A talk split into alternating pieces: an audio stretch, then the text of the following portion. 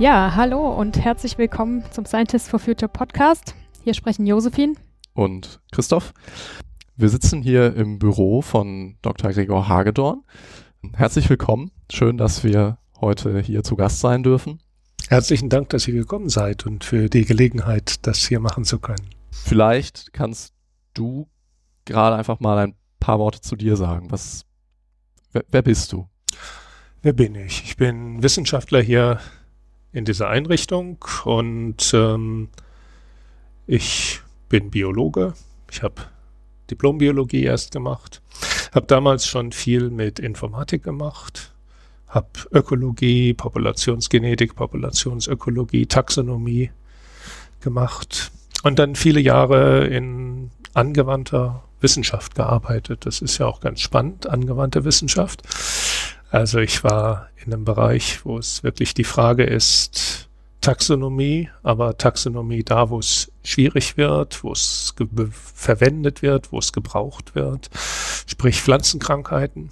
Vielleicht mal direkt einzuhaken, weil ich weiß nicht, ich weiß nicht genau, wer uns zuhört und ich könnte es jetzt nicht definieren. Was ist Taxonomie? Ja, das ist eine gute Frage. Also Taxonomie ist, ähm, vielleicht beschreibe ich es umgekehrt. Also ich habe da gearbeitet, wo man Krankheiten feststellt, wo man feststellt, dass man eine Pflanze hat, eine Kulturpflanze. Ähm, das sind zum Teil Dinge, die wir essen, das sind zum Teil Dinge, die wir als Zierpflanzen oder als Sträucher anpflanzen. Und man stellt fest, die haben eine Krankheit.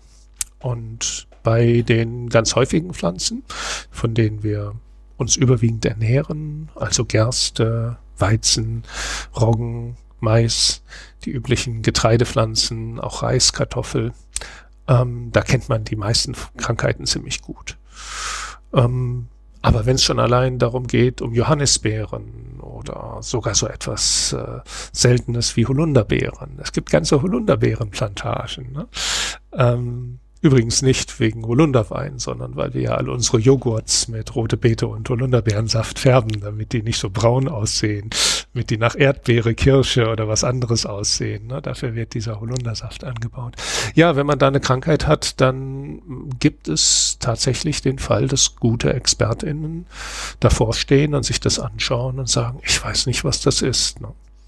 Es gibt ungeheuer viele Organismen auf der Erde. Da gibt's ja verschiedene Zählungen, je nachdem, was ich überhaupt einschließe. Wenn ich wirklich die Mikroorganismen, Bakterien und Viren einschließe, dann bin ich irgendwo im Billiarden- oder Trillionenbereich. Aber auch wenn ich nur die höheren Pflanzen und Tiere und Pilze einschließe, dann bin ich so irgendwas zwischen sechs und zehn Millionen Arten geschätzt. Geschätzt, weil kein Wissenschaftlerin hat jemals alle auch bisher erforscht. Ne? Wir schätzen, dass wir ungefähr ein Drittel, also so zwei Millionen, ähm, kennen. Und Taxonomie ist eben die Wissenschaft, die sich mit dieser unmöglichen Aufgabe, möglichst viele dieser Organismen zu kennen, zu erkennen, auch etwas über sie zu wissen, auseinandersetzt. Und du hast dich dann auch äh, mit der Digitalisierung dieser ganzen Sache beschäftigt. Genau. Und äh, ja, wenn man irgendwie Pilzkrankheiten bei Menschen gibt es elf Stück, die kann ich in ein Word-Dokument schreiben. Aber wenn wir 20.000 Pilzkrankheiten geschätzt in Deutschland an Pflanzen haben, dann wird es schon schwierig. Ne? Und da braucht man wirklich Datenbanken, da braucht man diese elektronische Unterstützung.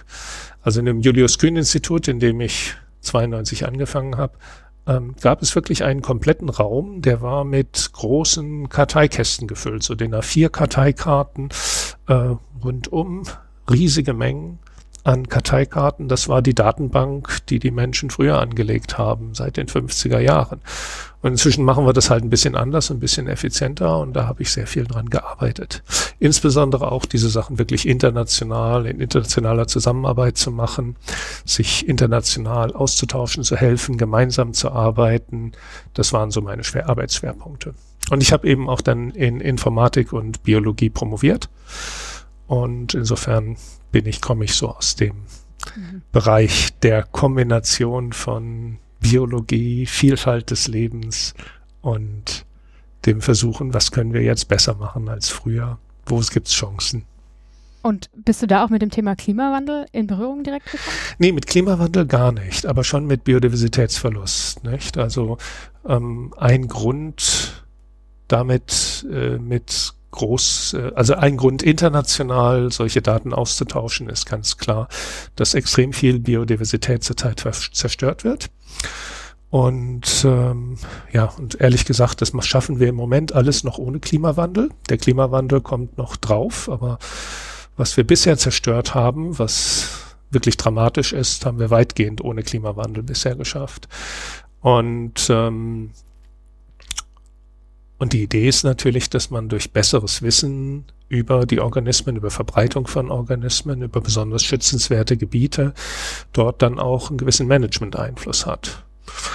Und ja, und da muss ich sagen, mir ist dieser Glaube im Laufe der Zeit etwas abhanden gekommen. Das ähm, ist schon so, dass wir gute Dinge gemacht haben, dass wir Fortschritte gemacht haben, aber die Fortschritte sind quasi im Vergleich zu den zu der Zerstörung, die man gleichzeitig beobachtet, so gering, dass man sagen muss, das ist nicht die angemessene Methode, mhm, okay. das zu erreichen. Und war das dann auch ein Grund, warum äh, Scientists for Future ins Leben gerufen wurde, oder? Ja, ich habe eigentlich, ich habe schon schon mehrere Jahre vorher angefangen. Ich habe mich halt gefragt, wie kann das sein, dass wir Biodivers ein Biodiversitätsabkommen nach dem anderen mhm. abschließen, Biodiversitätsabkommen, wie jetzt, wir leben ja in der Dekade der Biodiversität von 2010 bis 2020, in dem das eine der Prioritäten der Weltgemeinschaft sein soll, den Biodiversitätsverlust, das Aussterben von Arten zu stoppen. Mhm. Ähm, und man gibt sich dann tolle Ziele nicht nur tolle Ziele, ich würde sogar sagen relativ pragmatische Ziele. Es ist gar nicht, gar kein Wünsch dir was äh, Sache, sondern man versucht wirklich zu sagen, was wäre denn möglich? Das ist doch wichtig jetzt, was ist möglich? Lass uns nicht alles wollen, sondern aber wenigstens Teile, die uns substanziell voranbringen. Und dann stellt man gegen Ende so einer Dekade fest, das ist praktisch nichts passiert, es läuft weiter, Business as usual. Und da kann man dann ganz schnell auf die Idee kommen, dass das doch nicht nur bei Biodiversität so ist, sondern dass es ganz viele parallele Entwicklungen gibt im Bereich der gesamten Nachhaltigkeit.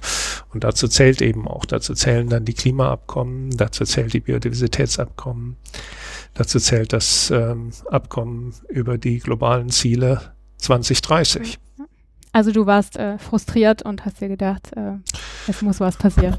Ja, frustriert, äh, ja, natürlich frustriert, aber gleichzeitig würde ich das auch irgendwo als eine wissenschaftliche Tätigkeit ähm, bezeichnen. Also man hat einen experimentellen Ansatz, einen experimentellen Lösungsansatz, aber als Wissenschaftlerin musst du auch irgendwann dann sagen, also wir haben es jetzt als Team sozusagen, als wissenschaftliches Team ein paar Jahrzehnte probiert und so scheint das nicht fun zu funktionieren. Das ist ja durchaus eine korrekte wissenschaftliche Beobachtung dann, dass äh, andere Wege nötig sind. Mhm. Vielleicht, vielleicht rollen wir das mal gerade nochmal so ein bisschen auf. So im, in den Klimawissenschaften gibt es ja diesen Begriff der Tipping Points, also im Grunde Teile des, des Erdsystems, die vor radikalen und nicht rückgängig machbaren Zustandsänderungen stehen. Im übertragenen Sinne gab es für dich so einen Punkt, einen Tipping Point, wo du gesagt hast, okay, jetzt muss ich mal was Neues probieren, mal ein radikal anders auftreten? Nee, das würde ich nicht sagen. So, dass es für mich jetzt so den Tipping Point gab. Es war wie gesagt, es ist auch eine längere Entwicklung, die weit vor Scientists for Future begonnen hat, die mich da letztendlich dann hingebracht hat, dann auch so etwas wie Scientists for Future zu unterstützen oder zu initiieren. Und wie war das so am Anfang? Also wir würden gerne mal so ein bisschen ja. verstehen, was ist da passiert? So, naja, im Prinzip äh, hatte ich äh, die Entwicklung schon vorher begeistert beobachtet. Also begeistert insofern, als dass ich ja mit sehr vielen Kolleginnen in Kontakt war, die versuchten auch diese Gespräche voranzubringen, diese Gespräche in öffentlichen Diskurs zu bringen und die eigentlich seit Jahren damit nur sehr begrenzte Erfolge hatten. Und ähm, die Tatsache, dass dann Greta Thunberg und junge Menschen, die es äh, mit ihr gemeinsam ähnliche Aktionen machten, dann tatsächlich in die Medien kamen, hat natürlich schon zu Begeisterung geführt. Ne? Auch zu hohem Respekt vor dem Mut dieser jungen Menschen, aber auch zu einer Begeisterung, dass jetzt Gespräche möglich wurden. Und insofern war es umso erschreckender eigentlich, dass die Gesellschaft, in der wir leben, dann versuchte, den eigentlichen Themen auszuweichen. Also, dass sie lieber darüber sprach, ob man denn am Freitag während der Arbeitszeit streiken darf, als warum diese Menschen streiken, warum sie sagen, das ist jetzt, es reicht nicht, dass wir irgendwie es mal am Abend eine Demonstration machen, sondern wir müssen ein viel deutlicheres Zeichen setzen. Diese von den jungen Menschen gespürte existenzielle Dimension wurde quasi von den Medien, wurden von den Talkshows, wurden von den meisten Politikern nicht wahrgenommen, wurde weggewischt. Sie wurden angezweifelt, ob sie persönlich überhaupt integer waren, weil sie früher vielleicht schon mal geflogen sind als Kinder oder weil sie ein Smartphone besitzen oder weil sie Erdbeeren aus Plastikschalen essen und überhaupt, dass sie eigentlich gar keine Ahnung haben. Und da haben ich und viele andere Kolleginnen ähm, dann wirklich gesagt, hey, stopp mal, äh, das stimmt nicht. Wir, wir sind gerade voll dabei. Wir finden das super, dass diese Menschen es tatsächlich schaffen, die korrekten Inhalte in die Diskussion zu bringen. Das ist nicht korrekt. Das sind keine Profis, aber sie haben Recht. Sie haben die Berichte, sie haben den wissenschaftlichen Stand viel besser rezipiert als die Politik, die Öffentlichkeit, die Talkshow-Öffentlichkeit in Deutschland es tut. Insofern war der Gedanke relativ offensichtlich und dann muss man wirklich sagen, letztendlich haben wir die Idee auch aus Belgien übernommen. Die Belgier haben was Ähnliches gemacht, ist durchaus unterschiedlich, aber hatte denselben Ansatz, dass dort WissenschaftlerInnen gesagt haben, äh, wir unterstützen die jungen Menschen. Und wir haben gesagt, nee, das brauchen wir in Deutschland auch. Und dann, dann habe ich tatsächlich eine Mail an 30 Freunde, Kollegen, Kolleginnen geschickt und die hatte dann so eine Abfrage, ein Doodle drin, in dem stand drin, äh, wisst ihr, ob irgendjemand schon was macht in der Hinsicht? Wärt ihr dafür, äh, dass man sowas macht? Und wärt ihr, ähm, habt ihr Zeit damit zu helfen? Und das Ergebnis war halt so, es gab's noch nirgendwo in Deutschland. Ähm, alle fanden, das muss unbedingt gemacht werden und die meisten hatten keine Zeit. Also zwei Leute sagten, da will ich mich engagieren. Und dann war da wirklich so ein bisschen so, hm, wie machen wir es denn jetzt? Wir machen was ohne institutionelle Unterstützung.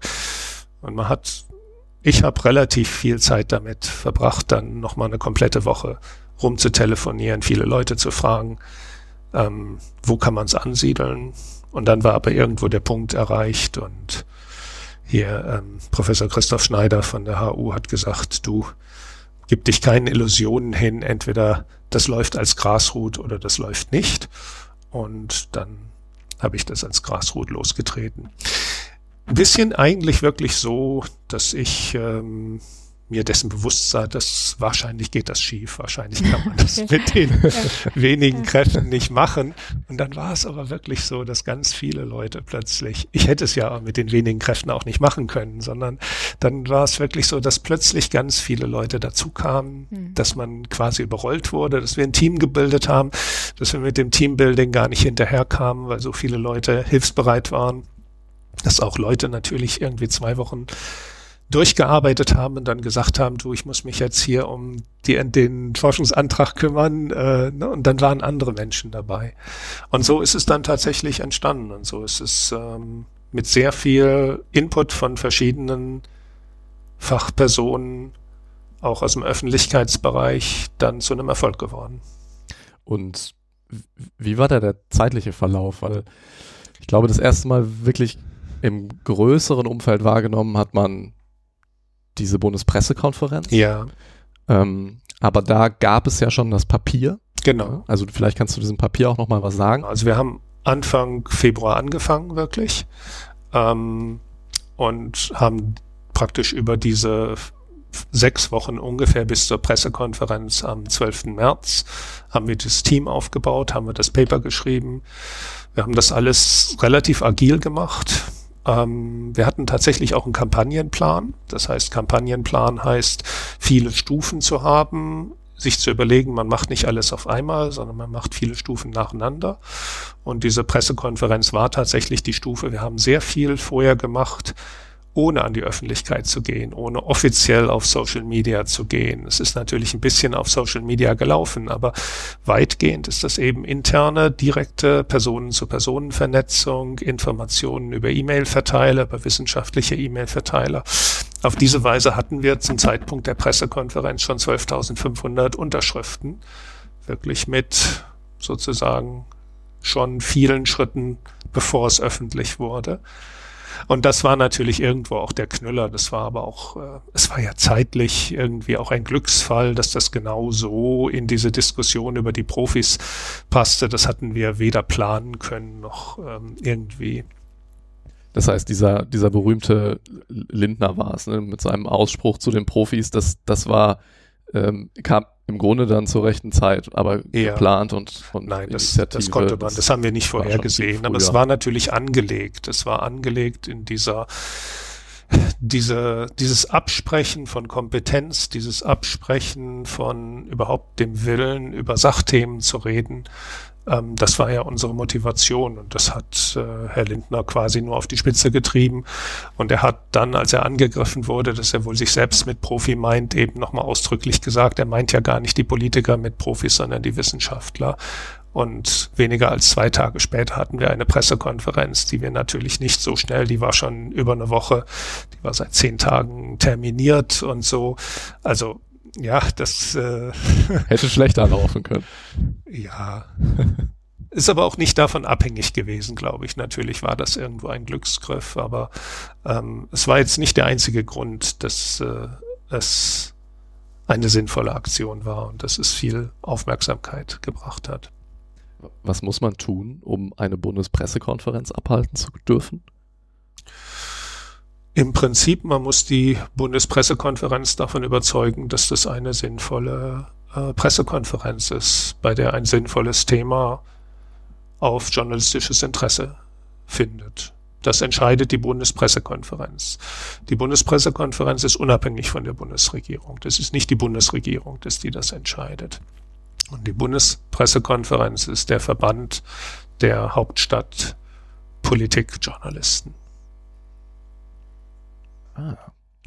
okay, ja, und dann ähm, gab es diese Pressekonferenz und dann, bam, war es äh, in der Welt. Ja, dann war es in der Welt und dann drei Tage nach der Pressekonferenz war dann die erste große, am 15. März, die erste große weltweite Klimademonstration, die weltweit synchronisiert war.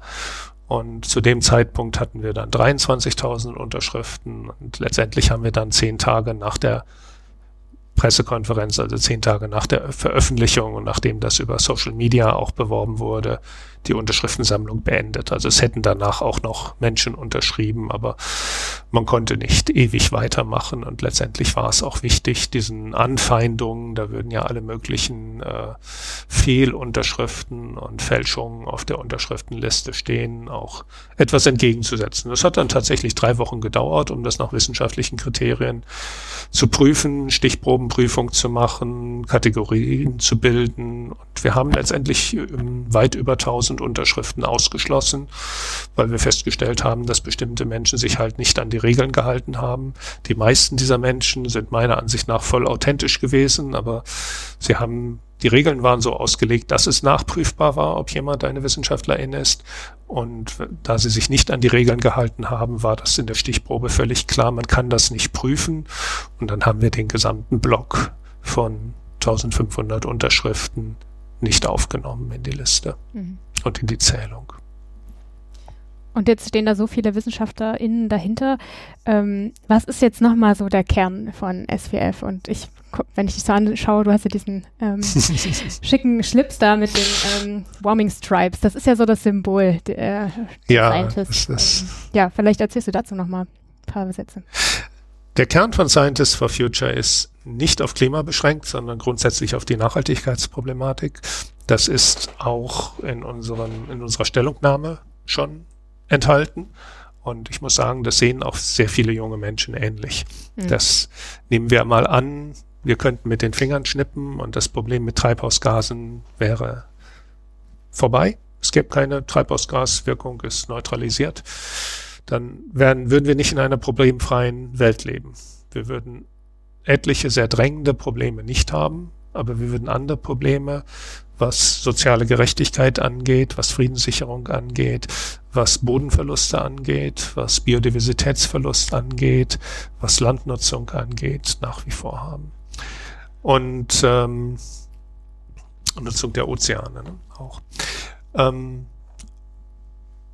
und insofern Scientists for Future möchte über Dinge in den in Fragen, in Fragen der Nachhaltigkeit, also der Zukunftssicherheit for Future sprechen, informieren, die Öffentlichkeit informieren. Wir beraten alle Gruppen, die um Beratung bitten. Und im Prinzip betreiben wir Wissenschaftskommunikation. Wir betreiben Wissenschaftskommunikation durchaus in Gebieten und auf Arten, wo andere Leute sagen, das ist uns aber nicht seriös genug. Ähm, wir betreiben Wissenschaftskommunikation auch auf einer Demonstration, auf der wir eben die coolen Sprüche der Jugendlichen bewundern, mhm. aber nicht versuchen, sie zu imitieren, sondern sie mit Faktenschildern äh, konfrontieren. Ähm, wir haben diese Wissenschaftskommunikation in die Öffentlichkeit gebracht durch eine große Unterschriftensammlung und eine Pressekonferenz, die sich gezielt an eine gesellschaftliche Diskussion natürlich wendet, ähm, die aber nicht versucht jetzt ähm, als eine politische Überzeugung von einer Handvoll WissenschaftlerInnen äh, rüberzukommen, sondern die versucht zu reflektieren, was wissen wir wissenschaftlich wirklich genau und wir versuchen möglichst dies zu sagen und nicht alles zu sagen. Es gibt Dinge, die andere Gruppen sehr viel besser sagen sollten, die sicherlich die Mehrheit der WissenschaftlerInnen in Scientists for Future für wahr hält, aber die nicht wissenschaftlich belegbar sind, sondern die Gerechtigkeitsfragen sind. Auch über Gerechtigkeitsfragen kann man wissenschaftlich arbeiten, aber nicht alle Gerechtigkeitsentscheidungen kann man wissenschaftlich entscheiden oder jedenfalls nicht äh, gleich gut. Das sind politische Aushandlungsprozesse.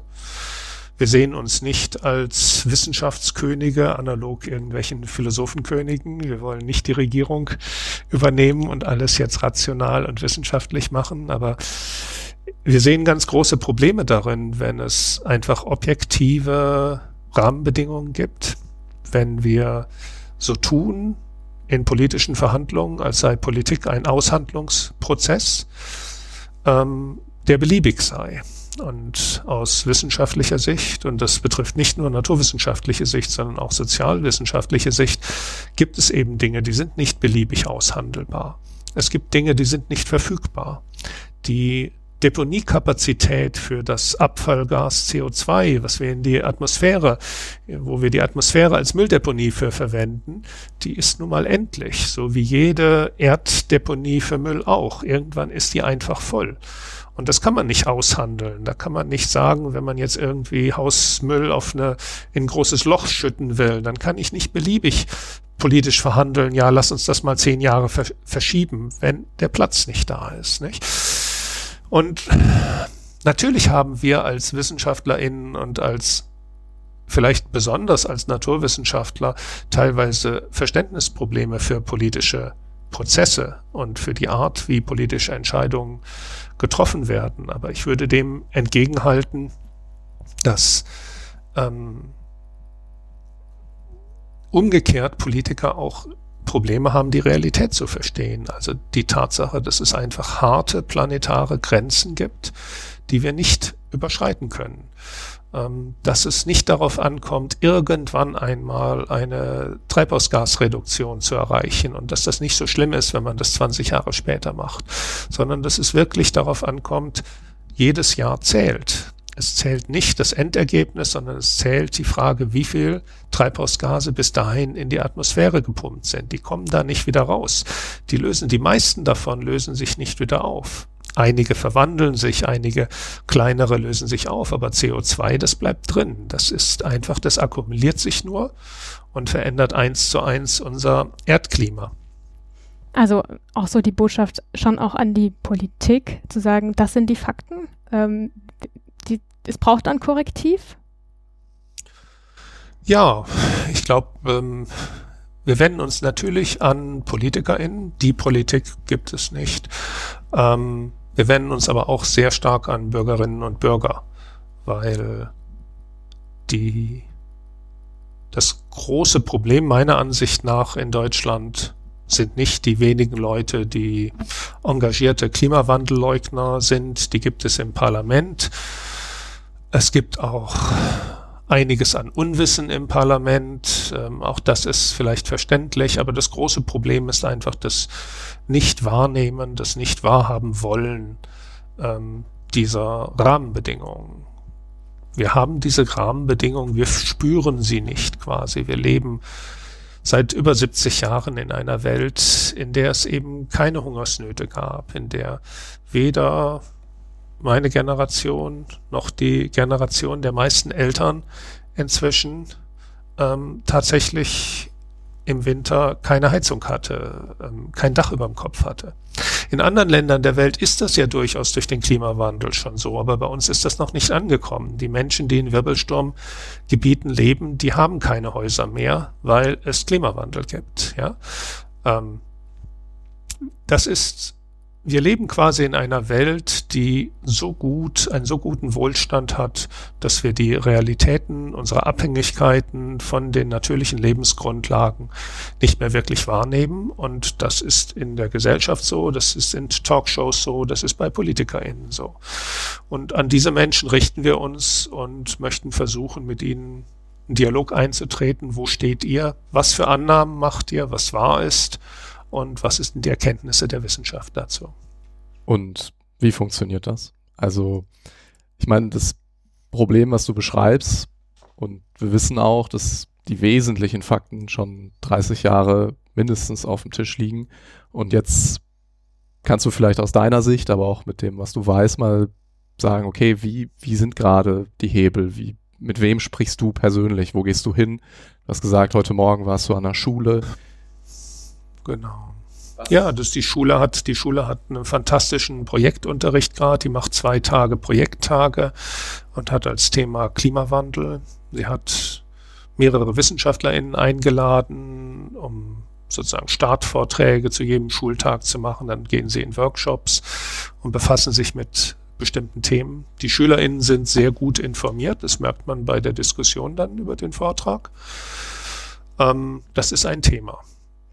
Aber der Hebel ist, glaube ich, nicht, dass wir es als WissenschaftlerInnen pushen. Nicht? Also das ist, es ist eher so, wir sind bereit, uns an das Seil, was gezogen wird, äh, das zu unterstützen. Da jetzt nicht irgendwie festzuhalten, sondern da mitzuhelfen.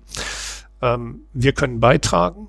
Wir können als WissenschaftlerInnen nicht das, was, wie du zu Recht sagst, seit 30 Jahren versucht wird, jetzt plötzlich lösen. Es sind nicht die WissenschaftlerInnen, die die neuen Ideen haben, sondern wir sind bereit zu helfen, wir sind bereit zu kommunizieren, wir sind bereit, klarer zu kommunizieren, als es vielleicht wissenschaftsüblich ist, auch in Gefahr uns zu begeben, missverstanden zu werden. Das ist natürlich immer, wenn ich nicht alles wenn ich alles wissenschaftlich völlig präzise ausdrücke, dann bin ich zwar wissenschaftlich unangreifbar, aber es versteht mich keiner. Ähm, wenn ich versuche, das zu vereinfachen, begebe ich mich in eine gewisse Gefahr. Also dieses Risiko gehen wir ein als Unterstützung der Bewegung. Der große Hebel ist, glaube ich, wirklich, dass so schlimm das ist, wir seit Jahrzehnten es nicht schaffen, den Gerechtigkeitsunterschieden in der Welt ins Auge zu blicken. Das ist halt weit weg. Das sind halt Menschen in anderen Ländern, die dort sterben. Und ähm, wir haben das Gefühl, wir tun ja schon vieles, wir machen ja Entwicklungshilfeanstrengungen, ähm, mehr kann man doch nicht verlangen. Und jetzt sind es aber plötzlich unsere eigenen Kinder, unsere eigenen Kinder und Enkel. Ich glaube, das ist der große Unterschied, der dadurch, dass die Zeit so, dass so viel Zeit verstrichen ist, geht es jetzt nicht mehr darum, von kommenden Generationen zu reden. Natürlich sind es auch die jetzt lebenden Menschen in anderen Ländern schon. Das muss man immer dazu sagen. Aber die Tatsache, dass dort junge Menschen sitzen und sagen, hör mal, was, was machst du mit meinem Leben? Ja, ähm, wissenschaftlich können wir Vorhersagen treffen, wir können Risikoabschätzungen machen. Was bedeutet das? Das, was wir jetzt machen für die Welt in 30 Jahren, für die Welt in 80 Jahren. Und diese Vorhersagen sind tatsächlich, das muss man als Wissenschaftlerin sagen, äh, katastrophal. Ähm, die Schätzung von Professor Wolfgang Lucht zum derzeitigen Klimapaket der Bundesregierung ist, dass wenn alle Länder so handeln würden wie Deutschland im Moment, wir bei drei bis fünf Grad landen. Ja. Ja, und das ist, äh, das ist nicht akzeptabel. Das ist nach meiner eigenen Schätzung, ist das eine, eine extrem dramatische Situation, ein extrem hohes Risiko, in das wir die jungen Menschen schicken. Ich kann das vielleicht noch als Beispiel, ich habe das auch heute Morgen in den Folien verwendet. Ähm, die Frage, dieses Risiko des Klimawandels wird ja ständig unterschätzt, wird von den meisten Menschen als relativ gering eingeschätzt. Ja, dann ist es halt zwei Grad wärmer und dann gibt's mehr Stürme. Dann müssen wir die Deiche ein bisschen höher bauen. Ne? Ähm, ich finde das ein sehr gutes Beispiel, dass die Wissenschaft, dass die Expertinnen, das sind nicht alles Wissenschaftler, ähm, die Expertinnen des World Economic Forums, das sind über 600 Expertinnen, wurden zu ganz verschiedenen Themen befragt, also auch Cybersecurity und Finanzkrisen und alle Themen, die sozusagen auf der weltpolitischen Agenda ein potenzielles Risiko darstellen. Und die schätzen die, die, den Impact, also die, die Größe des Einflusses auf das Leben der Menschen von dem Versagen, dem Klimawandel einzuschränken, ähm, als knapp unter den Auswirkungen eines globalen Massenvernichtungswaffenkrieges ein.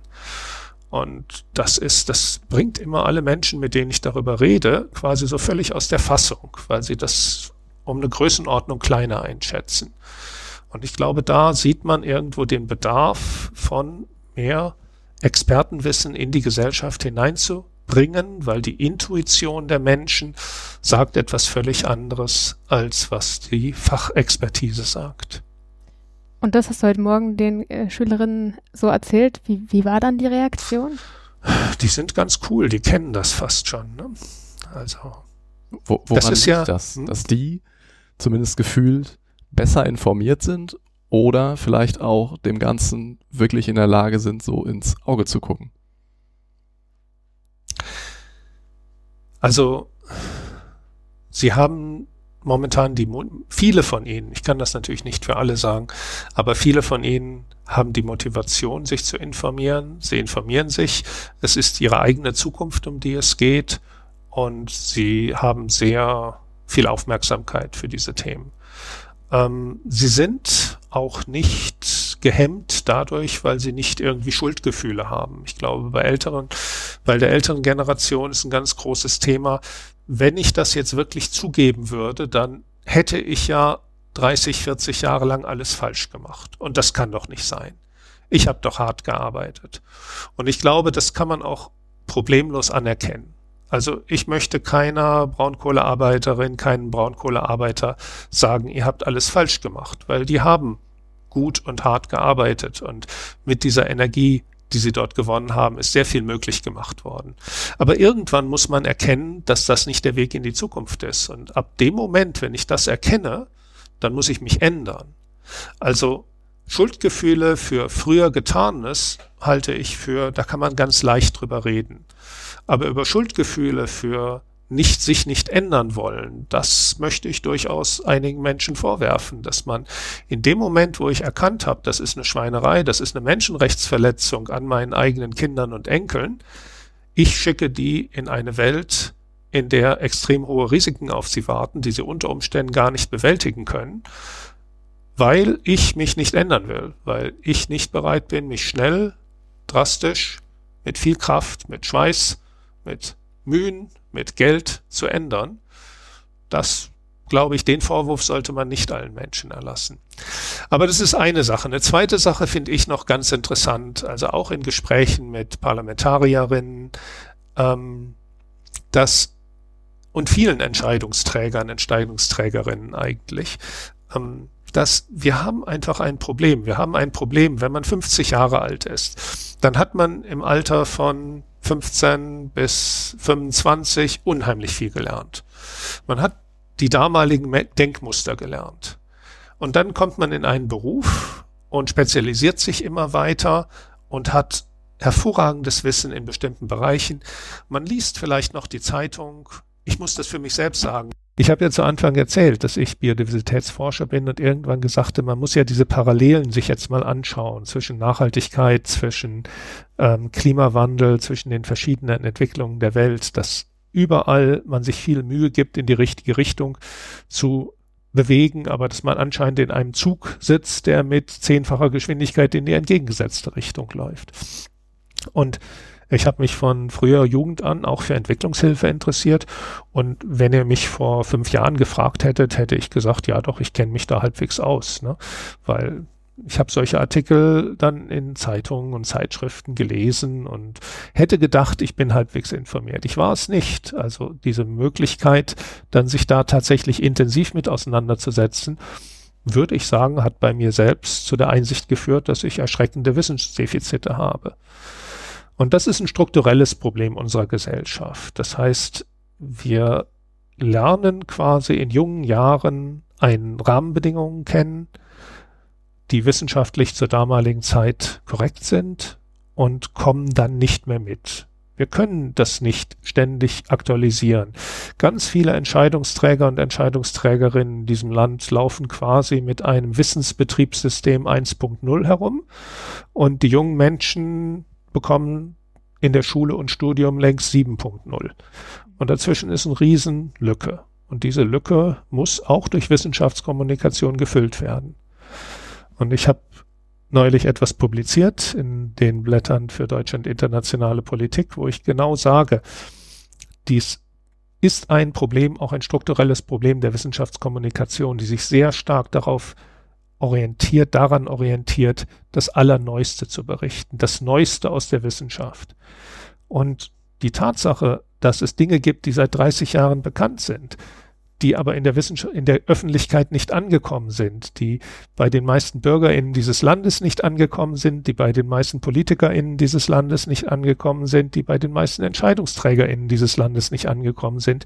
Dafür gibt es ganz wenige Kanäle. Es gibt solche Kanäle. Aber das sind relativ wenige, die noch nicht wirksam genug sind. Da müsste man was dran ändern. Ich glaube, da kann man auch was dran ändern. Gibt es da einen anderen, oder wie ist dein Gefühl, gibt es da einen anderen, ich sag mal, Wissenschaftsbereichen den besseren Zugang in die Politik oder ist es einfach grundsätzlich so?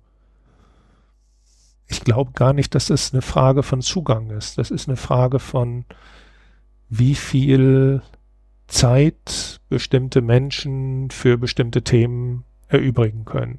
Es ist nicht so, dass die Informationen nicht verfügbar wären oder dass WissenschaftlerInnen nicht bereit wären, Zeit zu investieren, um für solche Fragen zur Verfügung zu stehen. Aber ich muss erstmal die Motivation haben, muss ich jetzt als ähm, Vorstandsmitglied in einem DAX-Unternehmen mich um Klimawandel und Nachhaltigkeit kümmern oder ist das für mich so ein Randthema, was mit meiner Karriere und meinen Zukunftsaussichten nichts zu tun hat und ich habe sowieso schon einen zwölf Stunden Tag und will auch irgendwann nochmal meine Familie sehen. Ne? Also man muss die Freiräume schaffen. Man muss dafür sorgen, dass das nötig ist zu tun und dass die Zeit dafür zur Verfügung steht. Das sind so die strukturellen Voraussetzungen. Oder man geht übers Geld. Weil ich meine, eine, eine, eine Forderung ähm, von Fridays for Future, aber die Scientists for Future haben sich da ja auch ähm, mit einem mit einem Statement zu positioniert. Ähm, ist ja zum Beispiel die CO2-Bepreisung, mhm. die auch für den Vorstandsvorsitzenden plötzlich ja. Nachhaltigkeit und quasi den Wert dieser globalen CO2-Mülldeponie irgendwie ja, zu einem Stakeholder-Interesse macht. Ist, ja. ist das dann irgendwie der pragmatische Weg, weil es rein über Vernunft irgendwie schwieriger ist? Nein, ich glaube, es ist ein notwendiger Weg. Also ich würde von keinem von keiner, keinem Wirtschaftsunternehmen verlangen, sozusagen Selbstmord, wirtschaftlichen Selbstmord zu begehen und Dinge zu machen, die nicht wirtschaftlich sind, die nicht gekauft werden. Also ein, ein Produkt zu produzieren, was zwar ethisch wunderbar ist, was aber niemand kauft, weil es viel zu teuer ist, ist kein Weg für Wirtschaftsunternehmen. Das heißt, erstmal ist eine CO2-Abgabe ein quasi ein Wettbewerbsinstrument. Es führt dazu, dass die verschiedensten Player auf dem Markt unter gleichen Bedingungen arbeiten. Dass das nicht eine Frage von Freiwilligkeit ist, nicht eine Frage von, wir machen hier mal ein Pilotprojekt, aber wenn das Pilot für das Pilotprojekt können wir ja das Geld investieren und haben davon auch noch einen Publicity-Gewinn, aber in den Markt können wir es natürlich nicht bringen, weil die Leute kaufen ja was anderes. Ich glaube, das ist ganz einfach. Ich bin auch der Ansicht, dass ordnungsrechtliche Maßnahmen sind unabdingbar, aber wenn ich Dinge mit wenigen Regeln erledigen kann, dann ist das eine der besten Möglichkeiten, die wir haben, die wir auch suchen sollten. Aber unsere Welt ist komplex. Unsere Welt ist hochkomplex und wenn wir ordnungsrechtlich mit gigantischen, komplexen ordnungsrechtlichen Maßnahmen vorgehen, bei der erneuerbaren Energie ist das unter Umständen so, also der Vattenfall-Vorsitzende hat neulich gesagt, er hat ein ganzes Team, die versuchen, die erneuerbaren Energieregeln zu verstehen und die sind sich nicht ganz sicher, ob sie durch alle Verordnungen durchsteigen. Ähm, wenn das also ein Wust einander widersprechender ordnungsrechtlicher Regeln wird, dann ist meiner Ansicht nach eine einfache Bepreisungsregel, die zu wirtschaftlich sinnvollem, wirtschaftlich und nachhaltig sinnvollem Verhalten führt, der viel bessere Weg.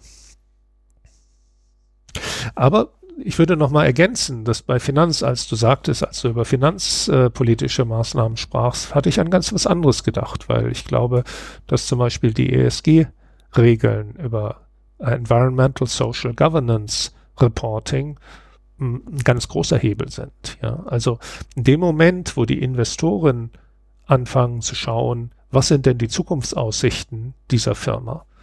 Wie unter welchen Regelbedingungen arbeitet sie? Arbeitet sie umweltzerstörerisch? Und wir können voraussehen, dort werden die Regeln substanziell verschärft werden. Also die Zukunftsaussichten dieser Firma werden immer schlechter werden.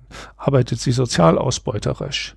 Und es gilt was Ähnliches. Hat sie extrem schlechte Governance, wie zum Beispiel VW es hatte? Sonst wäre diese Geschichte mit dem Dieselskandal ja nie passiert. Ja, also was sind die Zukunftsrisiken einer Firma für Finanzinvestoren. Das ist durchaus auch ein ganz großer Hebel, der viel bewirken kann, dass Firmen nicht nur in der Gegenwart denken, sondern dass sie an ihre eigene Zukunft, dass sie sozusagen das Sorgen für die eigene Zukunft und damit auch für die Zukunft der jungen Generation nicht als das sollte man eigentlich machen, aber im heutigen Markt können wir es uns nicht leisten, sondern dass das ein Muss wird, dass das einfach eine Grundvoraussetzung für wirtschaftlichen Erfolg wird. Das sind jetzt äh, Überlegungen eines Biologen, nicht eines Wirtschaftswissenschaftlers. Ne? Jetzt hast du schon viel über Zukunft gesprochen. Ähm, du schreibst einen Blog oder hast einen Blog, äh, Wo Zukunft. Mhm. Ähm, da geht es auch so um Zukunftsvorstellungen. W warum denkst du, es ist wichtig, über Zukunft nachzudenken oder ja, zu, zu schreiben in dem Fall? ja. Ich glaube, dass ähm, es gibt doch kaum Eltern und Großeltern, die nicht über die Zukunft ihrer Kinder nachdenken. Wir denken alle über unsere eigene Zukunft nach, das ist auch völlig legitim. Wie werden wir im Alter leben? Werden wir eine Alterssicherung haben? Aber ich empfinde es als ein Grundbestandteil unserer Kultur, dass wir über die Zukunft unserer Kinder nachdenken, dass wir also einen weiteren Zukunftshorizont haben. Niemand hier würde irgendwo sagen, ja, damit ich jetzt besser lebe, äh, ähm, bringe ich jetzt irgendeine Zeitschaltuhr in Gang, die in 100 Jahren die Erde zerstört. Ich glaube, das wird kein Elternteil jemals machen. Deshalb ist es ja auch nicht einfach böse, das, was wir machen. Es ist fahrlässig. Es ist eine Fahrlässigkeit, liegt daran, zu wenig über Zukunft nachzudenken sich auf Gefühle zu verlassen und zu wenig Informationen einzuholen. Und hast du das Gefühl, dass, wir haben jetzt gerade zum Beispiel über Ordnungsmaßnahmen und damit einhergehende ähm, Verbote gesprochen, hast du das Gefühl, dass so eine gemeinsame Zukunftsvorstellung darüber hinaus wirklich helfen könnte, wenn man nicht nur darüber redet, ähm, wie unpraktisch das ist, wenn man nicht mehr mit dem Auto direkt vor ja. äh, in die Fußgängerzone fahren kann, sondern was es halt an, für, an Lebens, ja, Lebensgefühl und Qualität bringt. Auf jeden Fall. Also ich glaube, wir müssen die das, was wünschenswert ist, herausarbeiten und es gibt ganz viel, was wünschenswert ist. Also man muss vor allen Dingen meiner Ansicht nach auch einfach den, den Risiken der Gegenwart, die ein bisschen mehr sich vor Augen zu halten. Also ich erlebe das immer wieder, wenn bei Fragen, ja, Elektroauto, ja, aber das verwendet doch Lithium und Lithium wird unter Menschenrechtsverletzungen abgebaut. Also erstmal ist das fraglich, ähm, weil es muss nicht unter Menschenrechtsverletzungen abgebaut werden. Aber vor allen Dingen denke ich, ja Leute irgendwie, und der Strom, der bei euch aus der Steckdose kommt, der wird durch Steinkohle, die unter gigantischen Menschenrechtsverletzungen in Kolumbien abgebaut werden, erzeugt. Aber darüber reden wir nicht. Ne?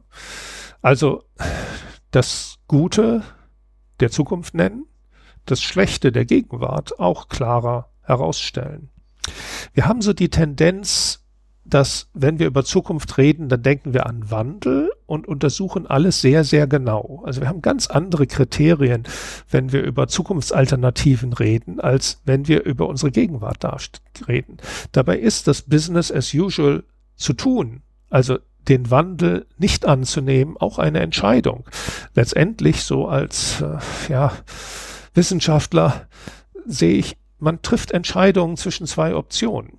Aber ich verstehe, dass in der Öffentlichkeit das nicht so gefühlt wird. Man trifft in der Öffentlichkeit eigentlich immer nur eine Entscheidung für den Wandel oder man trifft keine Entscheidung. Dass diese keine Entscheidung absolut eine Entscheidung zwischen A und B ist, wird nicht gefühlt. Und ich glaube, wenn wir daran was ändern können, wenn wir klar Zukunftsvisionen eines Business as Usuals, eines Weiterso's gegen Zukunftsoptionen, die positive und negative Aspekte haben. Es ist nicht so, dass die Alternative als eine nachhaltige Zukunft nur einfach in allem besser ist. Das ist ein Märchen und ein Traum. Ähm, aber sie wird sehr viele positive Aspekte auch genau da haben, wo wir denken, ach, das kann, das ist doch schrecklich, nicht? Also sich eine Ballungsregion wie Berlin als rein mit öffentlichem Nahverkehr, Fahrrad und Elektrotransportfahrrädern und geringen Mengen von Elektroautos für bestimmte Zwecke vorzustellen, ist eine wunderbare Vision zum Beispiel. Da in der Stadt möchte ich leben, viel lieber als in der gerade jetzt existierenden Stadt. Ich möchte, dass der Bus alle fünf Minuten kommt und ich nicht 20 Minuten warten muss. Ne? Ähm, ich möchte mich eigentlich überhaupt nicht um ein Auto kümmern. Das ist völlig lästig, sich irgendwie so ein Auto zur Werkstatt zu bringen und irgendwie einen Tag später wieder abzuholen und gucken, wie viel das denn jetzt gekostet hat. Ähm, warum sollte ich das machen? Ich fahre super gerne Bahn zum Beispiel. Das sind Dinge, die man, wo man wirklich sagen kann, tolle Sache. Wenn ich nach Brüssel fahre, nehme ich immer die Bahn. Das sind zwar acht Stunden Bahnfahrt, aber ich habe acht wunderbare Arbeitsstunden. Während wenn ich in dreieinhalb Stunden fliege, habe ich dreieinhalb Stunden komplett verloren und kann in dieser Zeit praktisch gar nichts erreichen. Ähm, tolle Alternative, die man nur einplanen muss. Ne? Es gibt Dinge, da wird es schwierig und deshalb sage ich ja, es wird nicht nur besser, wir müssen tatsächlich sehr viel Wandel akzeptieren. Es gibt Wandel, der fällt nicht schwer. Es gibt Wandel, der fällt schwer. Es wird tatsächlich andere Technik brauchen. Wir brauchen viel andere Technik. Wir brauchen viel Sparsamkeit. Wir brauchen Regeländerungen. Ähm, wir können die Regeln, so wie sie im Moment, was Wohnraum angeht, nicht belassen. Wir haben ja eine extrem starke Wohnraumerhöhung in den letzten Jahrzehnten gehabt. Nicht? Mehr als eine Verdoppelung seit 1960. Und die frisst praktisch alle Effizienzgewinne auf. Wir haben keine Effizienzgewinne in Deutschland. Also die, wir müssen eigentlich sparen, aber wir tun es nicht. Und wir können es nur dann, wenn wir Regeln ändern. Aber natürlich, ich meine, das ist nicht nur schön ähm, zu sagen, ich kann mir jetzt nicht mehr unendlich viel Wohnraum erträumen, sondern tatsächlich müssen wir da nicht auf 1960 zurück, aber wir müssen diesen Trend deutlich umkehren. Ansonsten erreichen wir keine nachhaltige und klimaneutrale Welt. Ja, jetzt hast du schon ganz viel so ein bisschen über deine Vision auch gesprochen, zumindest habe ich das so verstanden. Ähm, jetzt nochmal zu Scientists for Future was wäre da so deine Vision auch für diese Gruppe und diese vielen Wissenschaftlerinnen, die jetzt so aktiv sind und so viel äh, machen? Meine Vision ist vor allen Dingen, dass viele Menschen die Dinge machen, an die sie glauben. Also nicht, dass es irgendwie einen hierarchischen Apparat gibt, der in komplexen Prozessen beschließt, was andere jetzt zu tun haben, sondern dass viele Menschen nach Möglichkeiten suchen, dort wirksam zu werden, durchaus lokal wirksam sein. Wir haben sehr viel Energie reingesteckt, ähm, Regionalgruppengründung zu unterstützen, Strukturen aufzubauen. Die sind alle und nicht perfekt, aber wir haben dort Fortschritte gemacht, damit Regionalgruppen autonom arbeiten können. Wir haben eine Charta entwickelt. Das war ein mühsamer Prozess durchaus, weil wir eben so ein bisschen über das Gebiet klassischer Wissenschaftskommunikation ja hinausgehen und weil wir durchaus auch sagen, wir sind ja engagiert. Wir sind ja jetzt keine politischen, komplett neutralen Menschen, aber wo wir andererseits auch sagen wollten, wir wollen jetzt hier nicht zu einer Politikbewegung werden von politisch einseitigen WissenschaftlerInnen, sondern wo wir sagen, wir wollen der Wissenschaft verpflichtet bleiben. Wir machen nicht das Gleiche als Scientists for Future wie Fridays for Future oder Parents for Future, sondern wir tun bestimmte Dinge bewusst nicht, weil wir sagen, das verwischt die Grenzen. Wir haben keinen Forderungskatalog als Scientists for Future. Wir haben grundlegende Forderungen, die auch wissenschaftlich begründet werden können. Wir haben grundlegende Aussagen, aus denen sich natürlich Forderungen ergeben letztendlich, aber wir haben keine konkreten Forderungen, dass wir sagen, ähm, unsere Forderung an die Politik ist nicht klimaneutral bis genau 2035 zu sein. Das können wir wissenschaftlich nicht aussagen. Und fordern kann man sowieso nur als eine Gruppe abzählbarer Menschen und nicht als Wissenschaft. Insofern versuchen wir das zu trennen. Aber wie gesagt, die Vision ist, dass ganz viele Menschen, so wie ihr beide ja auch, euren Ideen nachgeht, wie wir diesen Prozess unterstützen können und aus dieser Vielfalt und aus diesem der Intuition dessen, wo setze ich meine Energie, meine Arbeit ein, glaube ich, ergibt sich das meiste, ergibt sich das Beste. Ja, ich finde das ein gutes Schlusswort. Ähm, ja, vielen Dank, Gregor, für die Zeit und die Gedanken, die du uns jetzt hier mit auf den Weg gegeben hast. Ja, vielen Dank ähm, an euch fürs Zuhören. Erzählt gerne weiter, dass es äh, diesen Podcast gibt. Genau, und äh, auch Anregungen und Fragen oder Kritik an uns ähm, bitte einfach per E-Mail. Ja, ich bin gespannt, was hier noch so passiert in den nächsten Gesprächen. Und ja, vielen Dank. Tschüss. Tschüss. Danke euch. Das war sehr nett, mit euch zu reden.